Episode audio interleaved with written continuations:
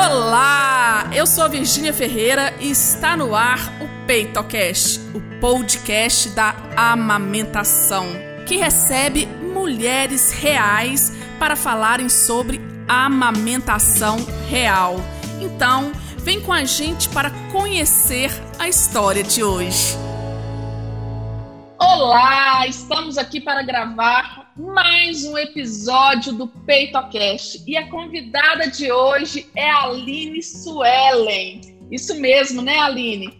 A Aline, ela é mãe do Gabriel, de 4 anos, mora aqui em Belo Horizonte, no bairro Tirol, é dona de casa e Aline, primeiro, muito, muito obrigado por ter aceito o convite. Você não imagina a alegria que eu fiquei quando você aceitou. Aline, e é interessante até o pessoal saber como que foi, né? Eu fiz um post falando, é, falando uma pergunta, né, que uma pessoa fez, eu respondi a questão, né, de amamentar somente em uma mama. E a Aline foi comentou esse post. Eu acho que se ela soubesse, ela teria comentado, né, Aline? O que, que eu fiz? Ela já comentou o post. Eu achei muito interessante. Falei assim, Aline, você vai contar essa história no PeitoCast. E ela aceitou. Isso mesmo, mais pessoas precisam saber, né, Aline? Aline, conta pra nós a é, sua história de sua amamentação. Como que foi? Como que começou? Então, conta aí. É, quando eu engravidei do Gabriel, a minha única preocupação era só o parto. Eu sempre tive medo do parto, eu nunca quis um parto cesárea, eu sempre falei assim, eu quero parto normal, natural. Cheguei na maternidade no dia 24 de maio, que a doutora falou que eu estava perdendo líquido, fui, achando que ia chegar ia ser uma coisa fácil. Minha gravidez foi super tranquila, nunca passei mal, nada, graças a Deus. Chegando na maternidade dia 24, eu já estava com 40 semanas, já no sábado, é, já estava com 40 semanas. Aí fizeram todos os exames e não deixaram eu ir para casa, porque senão ia ter que voltar no outro dia para fazer o parto. Eu já fiquei, achando que ele ia nascer no dia 24. Cheguei no hospital escutando, eu ganhei lá no Odete, escutando aquelas mulheres gritando e mal sabia eu que eu ia passar por aquilo. Cheguei lá, assinei um termo de compromisso como que eu não queria anestesia e eu queria o parto natural. Mas, né, fui. Mal sabia que durou 17 horas de trabalho de parto, sem anestesia, sem nada. O Gabriel nasceu no dia 25 de maio. Nasceu às 17h34. Já nasceu, as enfermeiras pegou, né, para colocar. Eu já fui pro, pro bloco, já ele já estava saindo já. Assim que ele nasceu, já foram tentar colocar ele no peito. Belezinha, pegou, já colocou ele na mama direita mamou na mama direita. Aí eu já estava boazinha, já voltei pro quarto, tomei banho, e nisso eu já fui tentando para ver se já saiu o colostro, né? Aí naquela luta e ele naquela briga de pegar que eu tava com os peitos muito grande, tava muito grande. E nada dele, ele não conseguia pegar, e nisso eu já tava sentindo muita dor dele pegar e ele já tava me machucando. Aí vinha uma enfermeira, me ajudava fazer ele fazer a pega. E nada, e ele só chorando. Na noite do dia 25, eu não dormi. Eu passei a noite sentada no corredor porque eu ficava com medo de estar incomodando as outras mães dele só chorando. Porque ele estava com fome e ele não conseguia fazer a pega. No outro dia, no dia 26, é, já falaram que eu estava com princípio de diabetes estacional. Aí já começaram a furar nós dois. Eu tomei insulina do dia 25 ao dia 28 e ele foi furado todos os dias também para ver se ele não tava. É, aí já comecei indo no banco de leite no dia 26 de maio para me ajudar, porque eu não conseguia fazer ele pegar a mama esquerda, como o bico era invertido, ele não pegava, ele ficava só batendo a cabeça, batendo a cabeça, chorando. Aí eu voltava com ele para a mama direita insisti, assim, eu, eu acho que eu não insisti muito para ele pegar. Eles, desde pequenininho, ele já teve a opção de pegar só uma mama. Saímos do hospital dia 28 de maio. Chegamos em casa, chegamos em casa, quando a gente entra em casa, visita. Difícil. Aí, na hora que chegou em casa, na hora que tava no hospital, meu peito, não sei o que aconteceu, na hora que chegou aqui, como que ele não tava pegando, eu falei pro meu marido assim, sai e compra aqueles bico para colocar. Foi colocou. Na hora que eu coloquei, parece que é aí que machucou mais. Na hora que ele sugou, saiu aquele tanto de sangue. Aí eu já comecei a chorar desesperada, porque eu falei, eu, pra mim eu tinha machucado ele, né? Não machucou, foi o meu peito. Aí eu fui, limpei.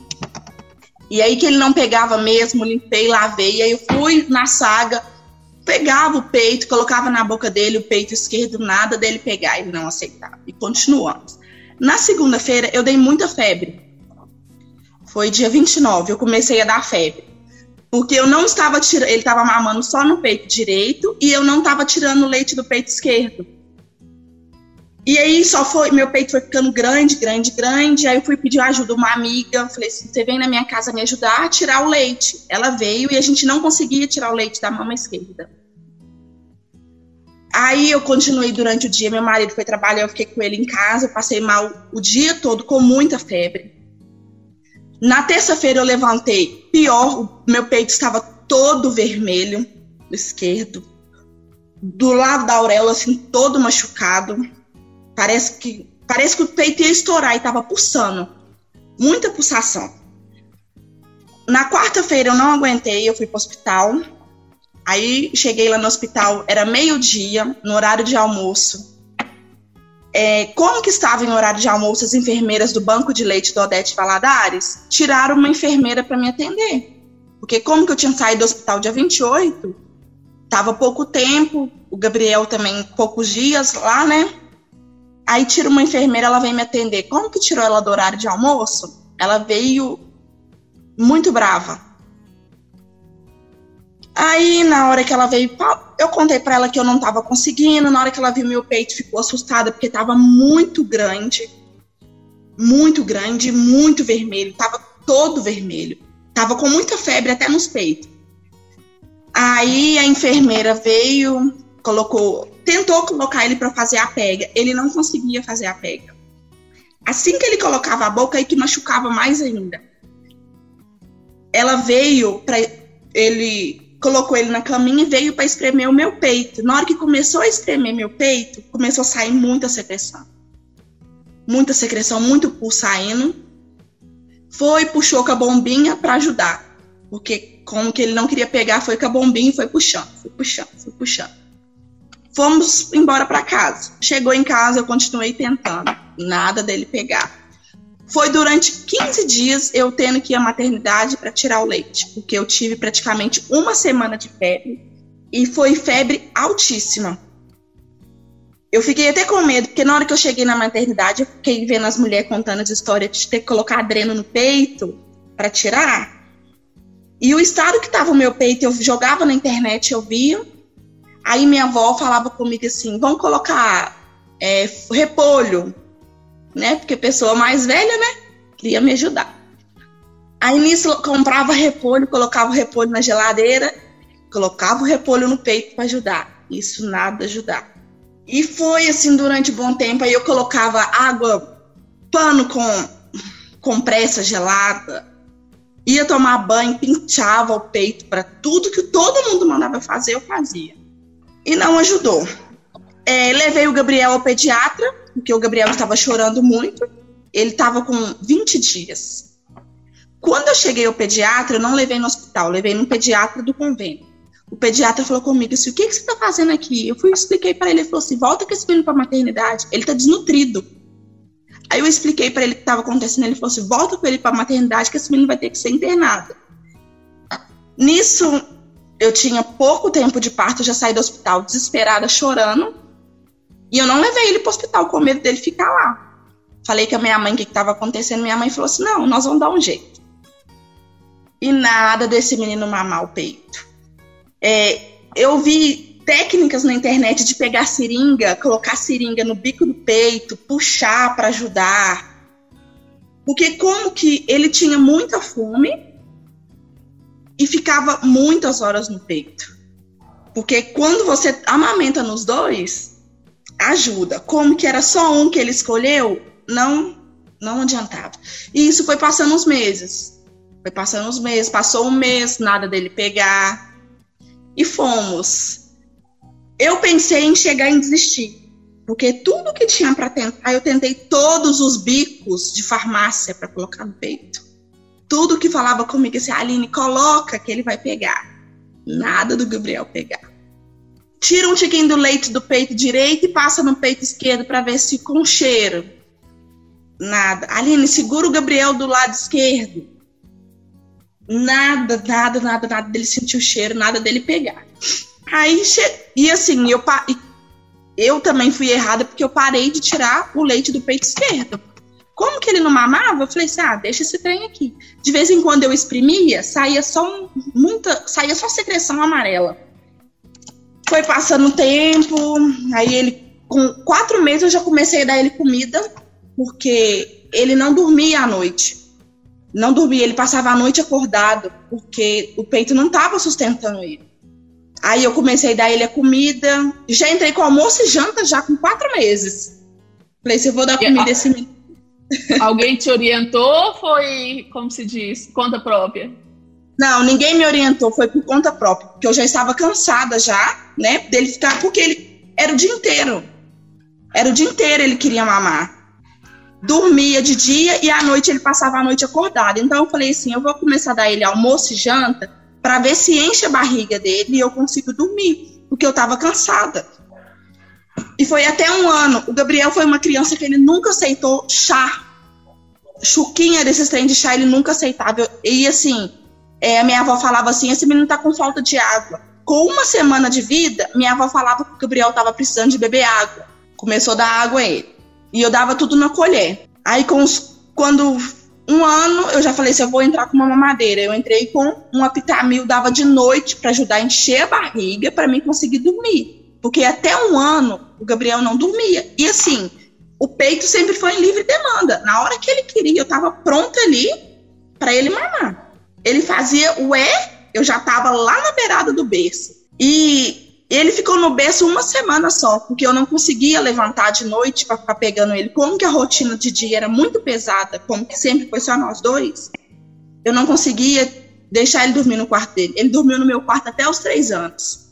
É, aí, com um ano, já entrou comida, e um ano, nada dele pegar também o peito esquerdo, foi só o peito direito. E foi um ano bonitinho, também livre, demanda a hora que ele queria. Eu tinha que resolver as coisas, eu ia rapidão, deixava ele com a minha mãe, ia rapidão, resolvia e voltava, porque ele não amava outras coisas. A mamadeira era só de noite, optar mil. Porque o meu marido nunca aceitou também de dar mamadeira. Ele achava que mesmo com tudo que estava acontecendo era só o peito. E aí eu falei assim, então, tá, então nós vamos no peito. Aí eu comecei a dar ele mais mamadeiras, mas assim, eu dava tudo escondida, sem ele saber. Foi um ano, ele mamou um ano bonitinho. Dois anos também ele mamou bonitinho. Sempre só no peito direito. A madrugada toda eu já dormia com o peito para fora, porque eu não conseguia acordar de madrugada para tirar o peito para dar ele. Então, assim, ele já estava lá no meio da cama já, ele já ia pegar o peito, ficava lá. À noite ele fazia meu peito de bico, né? Que não é certo, né? Foi uma coisa que foi muito mal acostumada eu ter feito isso com ele.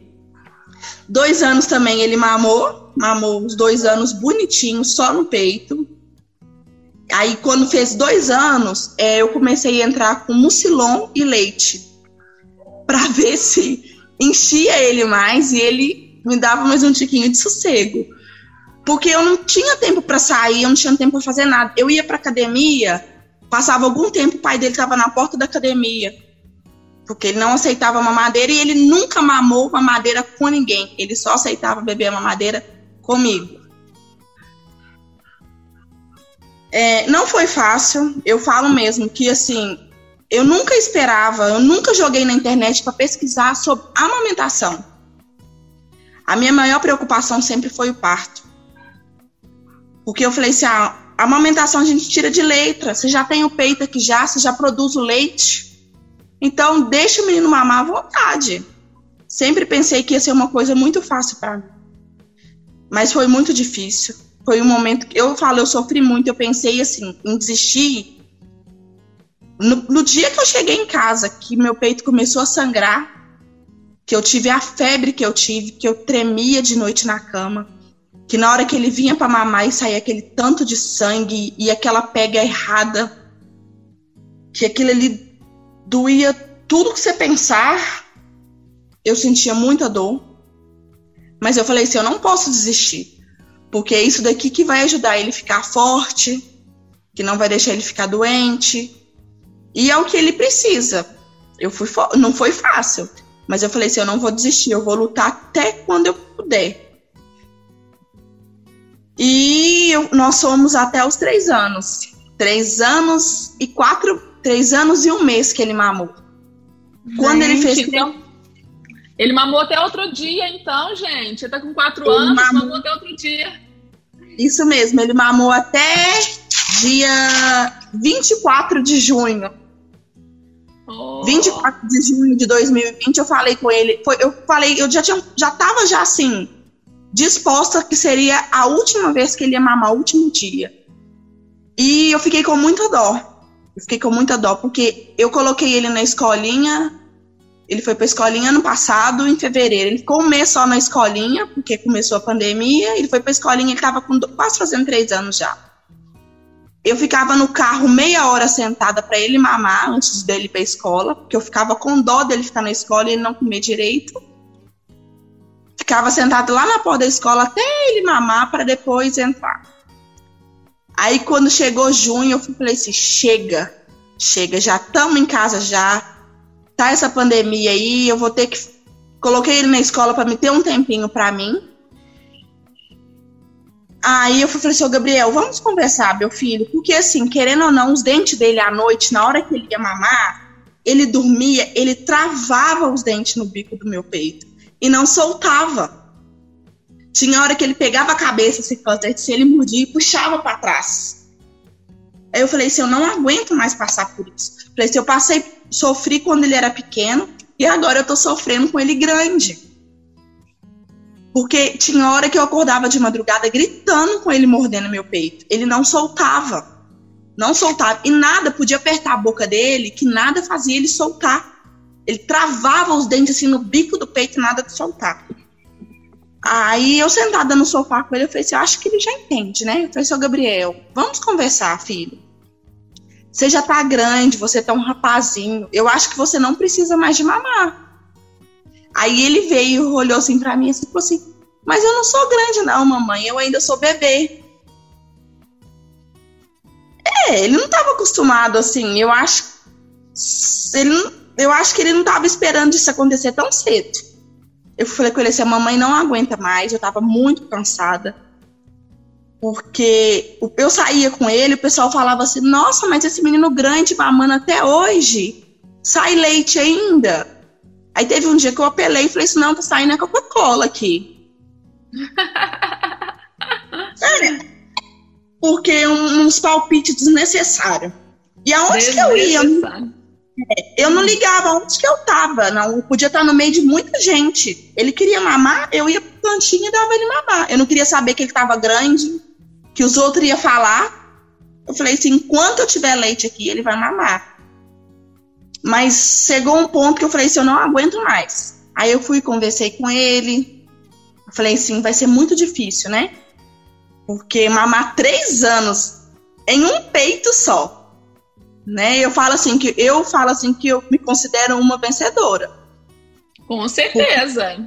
Porque, porque se fosse muita gente, eu acho que muita gente desiste de você ficar só num peito amamentando uma criança. E, e assim, não enchia ele. Aí eu falei assim: ah, você quer saber? Chega, conversei com ele, conversei com meu marido. Meu marido falou assim: se ele já tá grande, ele já tá na hora, ele tem que entender. Ele foi, Falei assim, aproveita, Gabriel. Hoje você aproveita o peito que acabou. E foi super tranquilo. Eu pensei que ele ia me dar muito trabalho. Eu falei esse menino vai me dar muito, muito trabalho. Nada. Foi um dia só. À noite ele dormiu à noite bonitinho, não me procurou. E eu me sinto uma vencedora, eu tenho muito orgulho. mesmo só com o peito, né? Porque eu falo assim que eu fiquei com o peito caído e um peito duro. Ah, isso que eu queria saber. Quando ele mamava ainda, é, deu diferença de tamanho de um para o outro? Como que foi? Conta isso para nós. Então, é, deu diferença, sim. Deu muita diferença. É, o peito direito, o peito esquerdo, ele, assim, quem olha assim fala que eu não tenho filho, porque ficou um peito grande e um peito muito, muita diferença. O peito direito ele ficou muito, muito danificado. ah, é. e, e, outra coisa que eu quero te perguntar. E eu sinto assim, muita dor. Eu sinto muita dor no peito esquerdo. Ah, você sente ainda? Sinto dor. Sinto. Eu já fui no, no que ele não No que ele não mamou, né? Ele mamava no ele direito. Não mamou.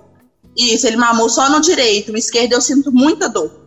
Às vezes eu não consigo é, encostar. Já teve uma vez já que eu senti. Eu não sei se é coisa da cabeça, eu senti que eu tava com caroço no peito. Eu fui no médico, contei a história. Aí falou que era coisa da cabeça, mas eu sinto muita dor. É muito sensível. E essa dor foi depois da, da amamentação? Foi depois da amamentação. Não, assim, durante o período que ele estava mamando, eu já sentia um incômodo. Mas depois que ele parou de mamar, eu sinto dor e assim, ele é muito sensível. Eu não é, consigo, eu, eu não consigo passar a mão assim no bico do peito. Se passar, dói, ficar pegando dói. Na hora de dormir de bruxo, me incomoda muito. É, é importante pesquisar, sabe? Importante sim, né? Ver o que está acontecendo. Agora, deixa eu te falar uma coisa, Aline. Me conta um pouquinho mais do parto do Gabriel. É, você me contou do tempo aí, né? Praticamente 19 horas. 17 ou 19? 17 horas. 17, desculpa. 17 horas. E você lembra do posicionamento que o Gabriel estava? É, o Gabriel já estava encaixado já. Ele estava encaixado. Estava encaixado. Hum, Porque é, eu, como que eu não queria nada de anestesia, né? Anestesia, não queria cesárea. E eles tentaram tudo, né? Colocar aqueles remédios é, para indução. Eu acho que foram tentaram a quantidade máxima de remédio. A minha bolsa foi estourar no dia 25, era uma hora da tarde. Hum, e, e, me conta aqui, qual foi o peso dele? ele, ele nasceu? nasceu com 3,500. 3,500. E você lembra de. Você lembra de. Ó, oh, grande, hein? 51. Grande. É, você lembra de eu tô, tô te perguntando essas coisas para a gente entender um pouco a preferência do Gabriel, sabe? Sim. A preferência pelo peito direito. Você lembra se no parto é, né, teve alguma coisa né, de machucar a clavícula dele? Não, não teve nada. Não, né? Nada, não. Nada, não. E, e, e é, é interessante porque assim, eu não te avaliei na época, não avaliei Gabriel, então assim, eu fico te perguntando para a gente ver o que que pode ter levado a essa preferência do Gabriel, né? É, é, lógico, já passou, Aline. Eu acho que assim, você tem uma história linda, uma história de superação, tá? Realmente você tem que se sentir mesmo vitoriosa, é, porque não é comum mesmo ver uma mulher aumentar tanto né, tempo, ter uma aumentação prolongada num peito só. Foi mais ou menos aquilo que eu respondi lá na caixinha, né? Uhum. É, é uma sobrecarga muito grande para um peito só. Então, realmente é uma história, é, é uma história de aumentação aí louvável. E Aline, é, quando você hoje fecha os olhos, né? É, escuta essa palavra amamentação, o que, que é a primeira coisa que vem na sua cabeça, a primeira palavra? Aí, assim, eu tenho medo. Eu fico, eu assim, eu, meu marido fica querendo ter outro filho. Eu tenho muito medo de acontecer o que aconteceu de novo. Porque eu acho que se eu arrumar outro filho, ele não vai pegar o peito esquerdo. e vai ser a mesma luta. Mas agora eu já estou preparada. E se eu te falar que, da mesma forma que uma gravidez pode ser totalmente diferente da outra, uma amamentação também pode ser completamente diferente da outra. Entendeu? Porque a amamentação não depende só da Aline. A amamentação é a Aline e o bebê. Então, é os dois, o binômio ali, né?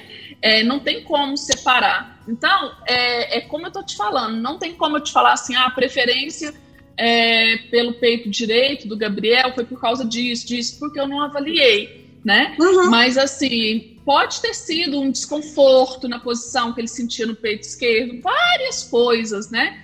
É, um torcicolo, né, que não foi avaliado. Então, assim, várias coisas. Mas eu só saberia se eu avaliasse ele lá atrás, né? Se eu estivesse acompanhando esse caso. Agora, você, né, me segue no Instagram, é, que sou consultora, tenho certeza que, que várias dicas, segue outras pessoas, sabe onde procurar ajuda, né? Então, assim, né, é, não precisa ter tanto medo da história repetir, não. É, é saber procurar ajuda na hora certa, né? Uma coisa que me chamou atenção, tudo indica que você teve aí, né, pelo que você falou, que você teve um engustamento, que é o empedramento, e uma mastite, né? Que parece. Isso, eu tive e. Quando você, quando você foi contando, eu falei assim, gente, como ela demorou para ir lá procurar ajuda, né? Então, assim, eu vou aproveitar isso, Aline, para todas as mulheres que estiverem nos ouvindo, né? Nesses casos, tem que procurar ajuda mais rápido. Né? O risco de ter, né, desenvolver de um engustamento passar para um, uma mastite, passar para um abscesso, é muito alto e é muito rápido, é uma região muito vascularizada. É, outra coisa que eu queria perguntar, eu fiquei muito curiosa né? Quando você falou assim, que você teve no médico, o médico falou que ele estava desnutrido, e sua mãe falou que ia dar um jeito. Qual foi o jeito que sua mãe deu aí? Me conta. É, na hora que a minha mãe mora em Betim, e eu fui, cheguei na casa da minha avó. Na hora que eu cheguei na casa da minha avó, a minha mãe tava com uma pitamil. Ah. O Gabriel tava com quantos dias? O Gabriel tava com 15 dias, a minha mãe já veio com a pitamil. Eu falei com ela assim, pelo amor de Deus, não vem com isso, porque o Luiz não vai gostar. E ela falou assim: mas a gente não pode deixar ele do jeito que tá. Pelo menos uma mamadeira a gente tem que dar a ele. Mas ele não aceitava mamadeira. E assim, aí, que, outras coisas que eu fazia? Eu tirava o leite do peito e colocava num copinho e colocava a sonda e colocava a sonda na boca dele para ajudar. Ótimo. Falei assim, eu, eu, preciso, eu tentei de tudo. Eu colocava a sonda, eu acho que até um mês ele aceitou a sondinha na boca dele. Depois, acho que estava incomodando, já ele já não aceitava. Quando ele estava dormindo, eu tirava o leite, deixava nos copinhos, para na hora que ele mamar, colocar a sondinha e ele tentar pegando a sondinha. Ele, aí você enchia, porque era o peito e era o leite que estava no, no copinho. E assim, a minha gravidez, até as 13 semanas, era gêmeos, né? Ele era dois. É, eu não senti nada, Senti nada quando eu perdi o outro. Nada, nada, nada. Senti dor nenhuma, senti incômodo nenhum. O que a médica falou comigo que, era que o Gabriel ele pegava todos os nutrientes, tudo de tudo e não deixava para o outro. O outro não estava desenvolvendo. Eu não senti nada, graças a Deus. De assim, eu não, não sangrei, nem nada, nada, nada. Ele se desfez dentro de mim. Eu fiquei triste, né? Porque na hora que falou que era dois, eu já fiquei super empolgada. Mas depois passou na minha cabeça, imagina se fosse dois na luta só com o peito. Porque vai saber se ia aceitar. Mas de qualquer maneira, né, assim, é uma experiência. Eu sinto muito se ter passado por isso. Né? Mas, o, o, Aline, uma coisa que eu quero te perguntar também, diante de tudo isso que você passou, que, que você gostaria, Aline, de ter ouvido durante sua gravidez em relação à amamentação, que você acha que poderia ter te ajudado? É, e o que que você falaria, que recado você deixaria para gestantes, para as mamães que estão nos ouvindo? Uma mensagem mesmo. Então, eu acho que o que eu devia ter procurado era ajuda. Não querer, assim, o parto, a criança entrou, a criança tem que sair, né? Eu devia ter pesquisado, ter procurado ajuda para saber sobre a amamentação. Porque eu acho que isso daí é um ponto que todo mundo tem que pesquisar, tem que procurar saber, porque a gente que é marinheiro de primeira viagem, a gente acha que sabe tudo. Eu achava que eu sabia tudo. Eu não quis a ajuda de ninguém para ficar na minha casa. Eu quis cuidar dele sozinho. Eu cuidei dele sozinho. Cuidei. E se eu tivesse procurado ajuda para saber como que ia ser a amamentação, tivesse feito cursos. Eu não fiz nada disso. E eu acho que todas as mamães aí que estão ouvindo, procura ajuda, faça é, o que tem que ser feito, a preparação do peito, porque eu acho que isso aí é uma coisa muito importante também. Porque minha avó sempre falava assim, Aline, é, faz a preparação desse peito, eu nunca, assim, eu nunca liguei. Eu falei assim, não, isso daí não, na hora que ele nascer, ele já vai mamar já. Eu nunca preocupei. Minha avó falava assim, Aline, pega sol no peito para ajudar, para não rachar. Eu nunca preocupei. Isso é um ponto que eu acho que todo mundo tem que pensar, tem que preocupar. Porque foi uma experiência, assim. Foi uma experiência bem difícil não foi fácil, né? Mas acabamos com um desfecho natural que eu fui muito feliz. E ele também, ele é super saudável, é uma criança saudável, inteligente demais, né? Graças a Deus tá ali já dormindo. Mas quem puder procurar ajuda, eu falo, procura ajuda. Não acha que é fácil não, porque não é fácil. É muito difícil. Só quem passou, eu falo, quem passou sabe como que é. E quem viu, as pessoas que estavam ao meu redor e viu a, o que eu passei, muita gente não acredita o que aconteceu comigo.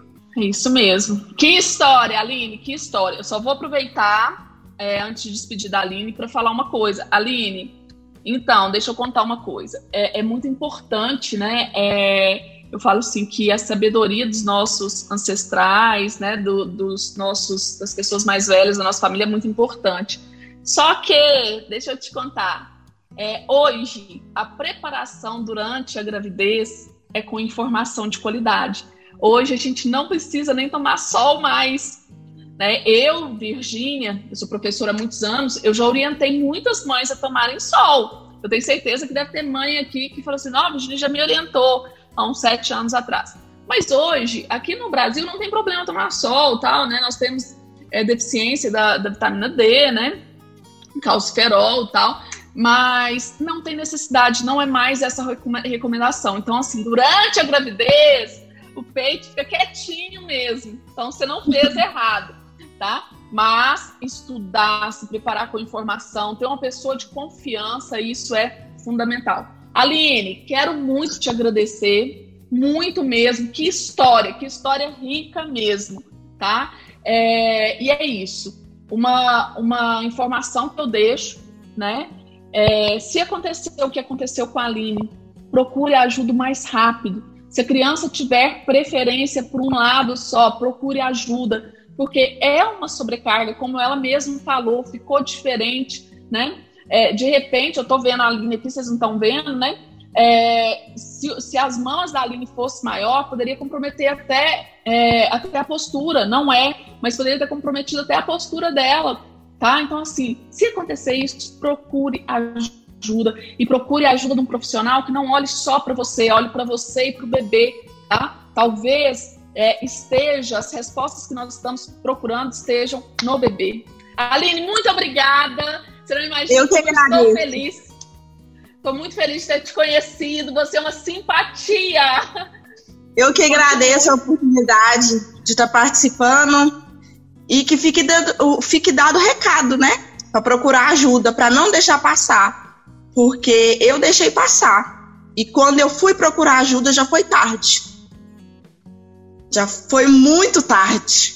Se eu acho que se eu tivesse procurado ajuda antes, tinha mudado muito.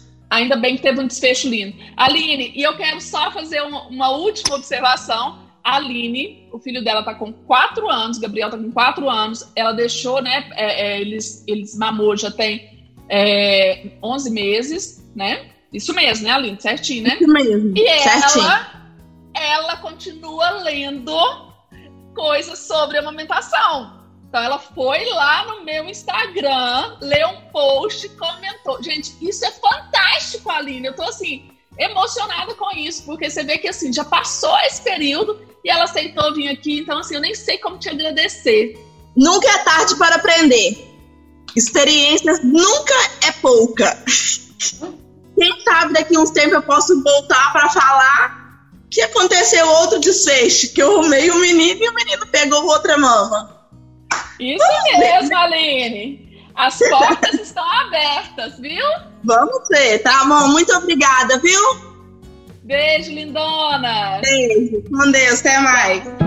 Esse foi mais um episódio do PeitoCast e espero que ele tenha feito alguma diferença na sua jornada com a amamentação. Para doses diárias de aleitamento materno, te espero no Instagram, arroba Virginia Ferreira Saúde.